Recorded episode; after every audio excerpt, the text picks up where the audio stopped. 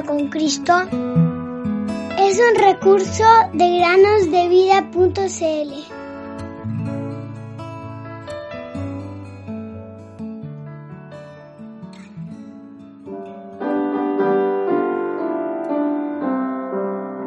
Y muchas otras señales hizo también Jesús en presencia de sus discípulos pero estas se han escrito para que ustedes crean que Jesús es el Cristo, el Hijo de Dios, y para que al creer tengan vida en su nombre.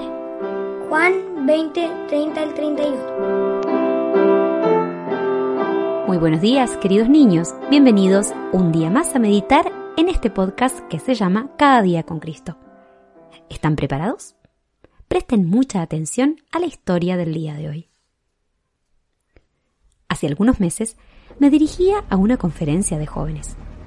De repente, el panel de control de mi vehículo me indicó que uno de los neumáticos tenía poco aire y seguía perdiendo aire. Me detuve tres veces para llenar el neumático con un pequeño compresor que llevo conmigo en el maletero. Al final me di cuenta de que debía de tener un clavo o algo en el neumático y necesitaba una reparación. Volví al coche y busqué en mi teléfono celular dónde estaba la gasolinera o ciudad más cercana, pero no encontré nada. Entonces, oré, Señor, tú tienes el control de todas las cosas.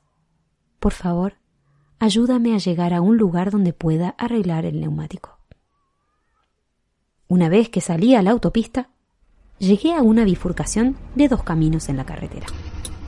De nuevo, Oré y le pregunté al Señor qué camino debía tomar.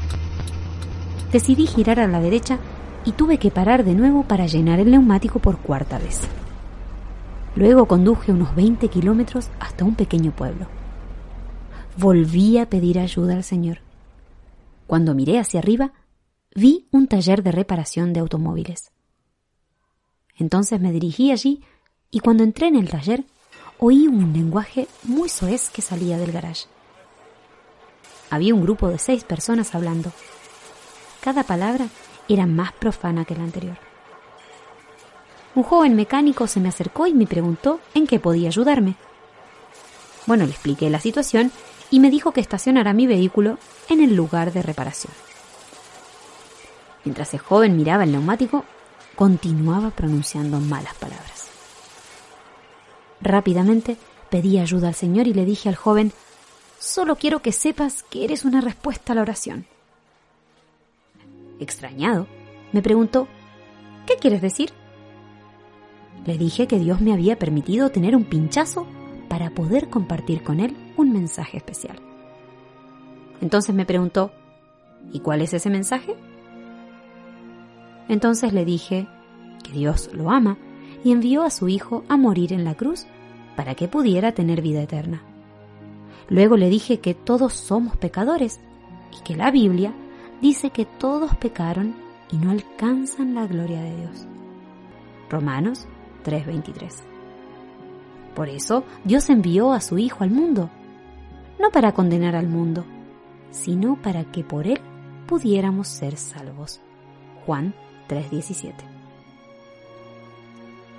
Uno de los hombres que escuchaban dijo, Saben, escuché este mismo mensaje hace años, cuando era pequeño en la escuela dominical. El joven con el que estaba hablando dijo, Nunca había oído nada parecido. Vamos, cuéntame más. Mientras compartía con él el Evangelio de Jesucristo y el amor de Dios, me escuchaba atentamente. Y todos los demás de la misma manera. Miré a cada uno de ellos y les dije, Dios me permitió tener un pinchazo para poder llevarle su mensaje. Me volví hacia el joven y le dije, ¿cuánto te debo por arreglarme la rueda? Entonces me miró y me dijo, nada, me has traído un mensaje de Dios.